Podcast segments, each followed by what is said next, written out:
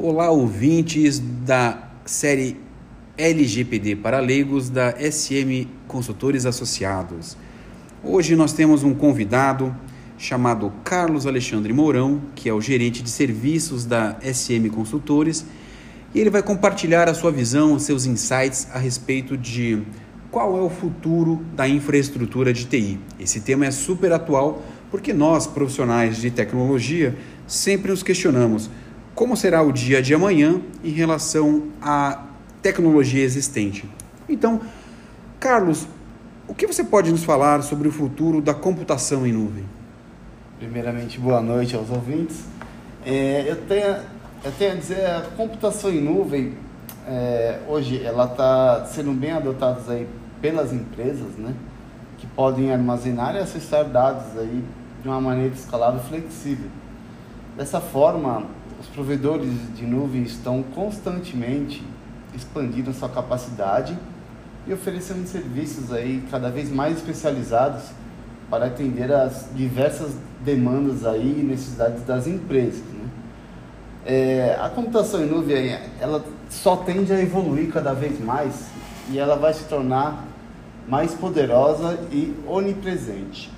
Sendo assim, ela, eles vão vai cada vez mais serviços é, vão ser gerados aí para realmente armazenar, para acesso, segurança e tudo aí para facilitar a vida e agilidade dos negócios das empresas.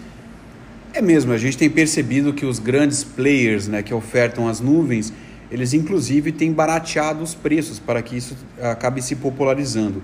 Eu lembro bem que há uns dois anos atrás, ah, o preço médio de nuvem era bastante elevado, o que impossibilitava que empresas pequenas conseguissem levar seus sistemas para essas nuvens corporativas. Mas uh, recentemente, várias dessas, uh, desses fornecedores, inclusive, uh, deixaram seus preços em reais, o que acabou facilitando a comercialização e a expansão desse tipo de tecnologia. Muito bem. É, um próximo tópico, Carlos, uh, o que você acha então né, sobre o futuro da virtualização? Bem, a, a virtualização ela, ela tende a, a crescer também, né, permitindo que várias máquinas virtuais sejam executadas em um único servidor físico, né, que esse é o, é o princípio básico dele. Né. Com isso, é, a gente consegue também, com a virtualização, é, gerar né, alguns containers como Docker, né? Aí a gente fala a diferença da virtualização para o container. A virtualização a gente está é, realmente virtualizando, emulando software, é, hardware, né? E os containers a gente está virtualizando software. Então, é, com a virtualização, a gente consegue criar várias máquinas virtuais né, no, no, no, num provedor de nuvem e aí, e aí a gente diminui drasticamente os nossos custos com um data center on-premise. Né? Isso daí é, já, eu já digo que não seria o futuro, é o nosso presente, tá? E é possível perceber também que o perfil do profissional de tecnologia vai mudando. Aquele profissional que era acostumado somente com o servidor físico, ele acaba é, tendo talvez alguma dificuldade na atualização, porque essas tecnologias elas exigem que você tenha um conhecimento é, mediano até em relação à, à, rede, criação de máquinas virtuais e também a, o próprio ecossistema que essas nuvens co corporativas oferecem. E a containerização, se é que essa palavra existe, ela permite acelerar ah, vários ah, pedaços né, de código ou de hardware para que isso seja executado de forma mais simples. Muito bom.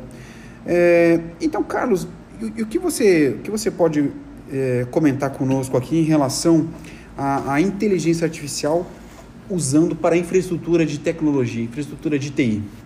Sim, a inteligência artificial ela vem só, tem só a facilitar né, o trabalho da infraestrutura com automação de processos aí, né? Então a gente consegue com, com a inteligência artificial, automatizar e melhorar cada vez mais os nossos processos, né? é, com isso a gente pode criar chatbots, né, assistentes virtuais e, e a gente ainda consegue é, criar, é, facilitar a vida do, do colaborador, né, da, da, da, das empresas aí. E com isso, é, a gente só a única coisa que, que a gente tem que fazer, né, que é feito, é ensinar essa inteligência artificial ser inteligente, né? Porque ela você tem que desenvolver ela e ensinar para ela os processos e as rotinas que você quer que ela faça. E com isso ela vai, com o passar do, do, do, do tempo, né, ela vai aprendendo e fazendo cada vez mais, sem erros e sendo mais eficiente. Muito bom, Carlos. E acho então, para a gente concluir o nosso episódio de hoje, vou pedir mais uma opinião é, aqui para o nosso Carlos Mourão. O que você acha, Carlos? Qual seria o perfil do novo profissional de tecnologia? O que você consegue visualizar aí num curto espaço de tempo? Que habilidades, né, que é, tanto habilidades técnicas quanto pessoais, esse novo profissional precisa ter? O que você, o que você acha? Que você vê? É, é o que está apresentando já no, no, mercado hoje, né? Hoje o, o profissional de tecnologia ele, ele está sendo obrigado né, a saber cada vez mais sobre virtualização, sobre nuvem, sobre a famosa cloud, né? Cloud computing, ele tem que saber, não adianta, não é mais o futuro, é o nosso presente. E se não souber, a pessoa, né, o nosso colaborador, nosso profissional de TI, ele vai ficar desatualizado e dessa forma o mercado, como a gente já sabe, não, não, não atura profissionais desatualizados. Então, ou o profissional de TI se atualiza e vai para a nuvem, aprende a nuvem, ou ele vai ficar completamente desatualizado. Muito bom.